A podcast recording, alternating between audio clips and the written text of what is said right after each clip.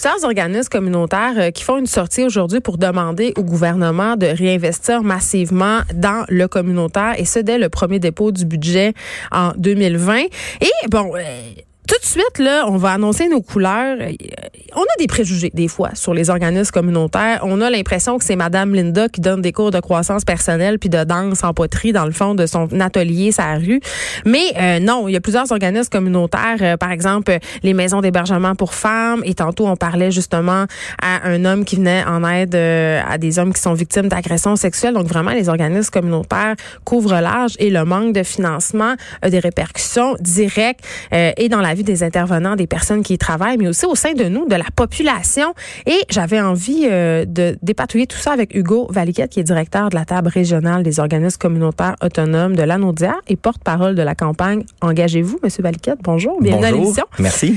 Euh, quand on dit qu'on a des préjugés sur le communautaire, là, je vous taquine un peu, mais on, on a tout le temps l'impression que les organismes communautaires sont toujours en train de quêter. Ben oui, absolument. En fait, moi, ça fait déjà 21 ans que je gève dans le mouvement communautaire autonome. Puis effectivement, ces préjugés-là, on les entend parce que tant qu'on n'a pas besoin des organismes communautaires, dans le fond, on les connaît pas vraiment. Ben c'est ça. Moi, j'ai l'impression que c'est justement Madame Linda qui donne un cours de croissance personnelle. Ouais, exactement.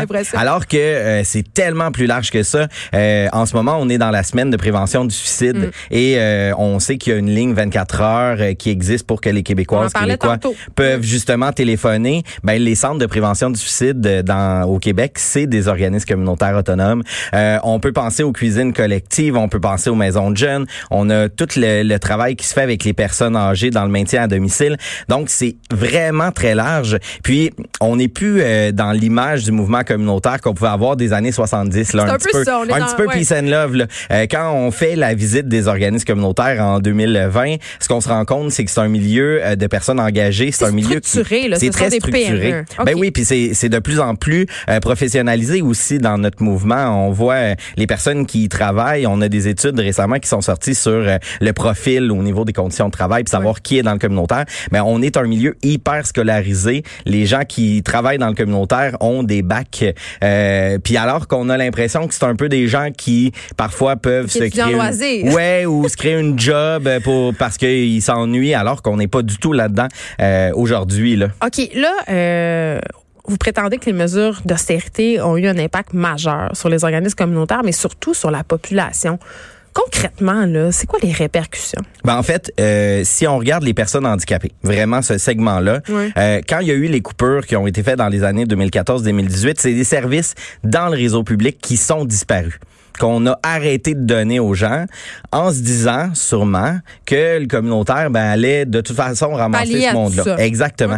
Mais la réalité, c'est que déjà dans les organismes, on était sous-financé, déjà essoufflé. Et là, ce que ça a eu comme Attendez, impact... le fait que le système de santé vous pèle des affaires ben dans votre oui, en fait, c'est ça. Quand on parle que l'austérité a touché fortement les organismes, c'est vraiment ça qui est arrivé. On ferme des, des lits dans le réseau public, on ferme des activités, par exemple, pour les personnes handicapées. Je sais pas si vous vous souvenez... notre beau budget. Ben oui, exactement. On avait entendu Walmart là, qui avait comme laissé tomber les, euh, les programmes pour aider les personnes à, à s'inclure dans la société. Ça fait qu'on fait des surplus budgétaires au détriment des ben, organismes. Ben, c'est exactement ce qu'on dit nous depuis plusieurs années. En coupant dans le réseau public, on a eu l'impression qu'on est allé justement atteindre les cibles budgétaires. Mais dans le fond, c'est qu'on souhaitait que le communautaire réponde. Puis le problème que je dis souvent à mes collègues, c'est que les euh, les organismes, dans le fond, savent pas dire non.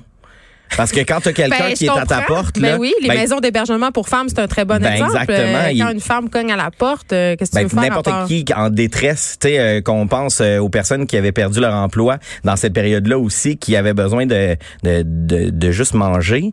Ben là, ils ont plus accès nécessairement à, à, des services qu'ils avaient par le passé. Ben ils débarquent dans le communautaire, puis le communautaire, ben on essaie toujours de faire plus avec moins. Moi, j'ai une question. Là. Mm Aux yeux du gouvernement, y a tous des organismes communautaires plus importants ou mieux financés que d'autres? J'ai l'impression qu'il y a des causes qui sont mieux vues. C'est plus bien vu de donner de l'argent à ceux-là qu'à ceux, par exemple, qui s'occupent des délinquants sexuels. Ben, moi, j'appelle ça les causes sexy. Sais, dans le fond, c'est sûr qu'il y a des causes sexy. Puis, en fait, le gouvernement, dans la politique de reconnaissance de l'action communautaire, fait pas tant de discrimination que ça. Mais par contre, dès qu'il y a des nouvelles sommes, souvent, ça va être des mesures particulières. Oui, parce que la population est contente quand on investit dans les causes qui ben nous tiennent à cœur. Ben exactement, des plans d'action. Euh, euh, mm. Puis, tu sais, on en voit plusieurs des mesures ministérielles là, qui sont annoncées en santé mentale ou en fonction de l'actualité aussi. Mais tout ce qui est la lutte à la pauvreté, entre autres, là, dans le mouvement communautaire, c'est un des pans des organismes qui sont les moins financés aussi. Fait que là, eux, eux œuvrent à travailler avec les personnes qui sont démunies, mais comme organisme, c'est ceux qui ont le moins de financement également. Mais là, vous demandez 460 millions, c'est beaucoup d'argent. Ben, ça a l'air beaucoup. ben là, oui, quand, ça, regarde beaucoup. mais en même temps, non, mais c'est vrai, mais en même temps, on a un budget de, de plus de 100 milliards au Québec. Puis c'est parce mm. que à chaque dollar qu'on investit dans le communautaire, communautaire en refait un dollar avec ça. Tu sais, fait au, au détriment du fait qu'on pense que c'est une dépense, chaque investissement d'argent, ben le communautaire fait des levées de fonds, a des autres programmes. Dans le fond, on fait de l'argent avec l'argent que le gouvernement investit dans les organismes. Puis ça, c'est des preuves. Là. On a des notes ministérielles qui démontrent tout ce volet-là. Fait que oui, sur le coup, ça a l'air d'être beaucoup d'argent, mais on parle de même pas 1% de toutes les dépenses en programme du Québec. Là si on donnait ce 460 millions-là. Et c'est sans compter euh, l'impact euh, du sous-financement chez ceux qui travaillent dans le communautaire. Ben exactement. Monsieur Legault disait souvent qu'il voulait des jobs à 50 000 ben nous aussi, on en veut des jobs à 50 000 dollars. puis on le sait, là, les gens qui travaillent dans le communautaire, euh, c'est pas des gens qui font fortune, c'est pas des gens qui font 100 000 par année. Puis les ben directeurs, euh, en tout cas moi je m'implique auprès du MAP, qui est un organisme communautaire qui vient en aide aux femmes euh, solo parentales, même monoparentales. Euh, puis ça roule pas sur l'or. On a l'impression que c'est comme un peu gagné à la loterie, mais c'est c'est pas du tout ben non, ben non, pas du tout ça. C'est, de travailler très fort. Puis en même temps, ce qu'il faut se dire, c'est que quand on investit dans le communautaire, hmm. ben c'est de l'argent qui reste toujours au Québec. On investit dans la société. Hugo Valquette, merci, directeur de la table régionale des organismes communautaires autonomes de la Naudière et porte-parole de la campagne Engagez-vous. On espère que vous les aurez, vos 460 millions de dollars. Merci beaucoup.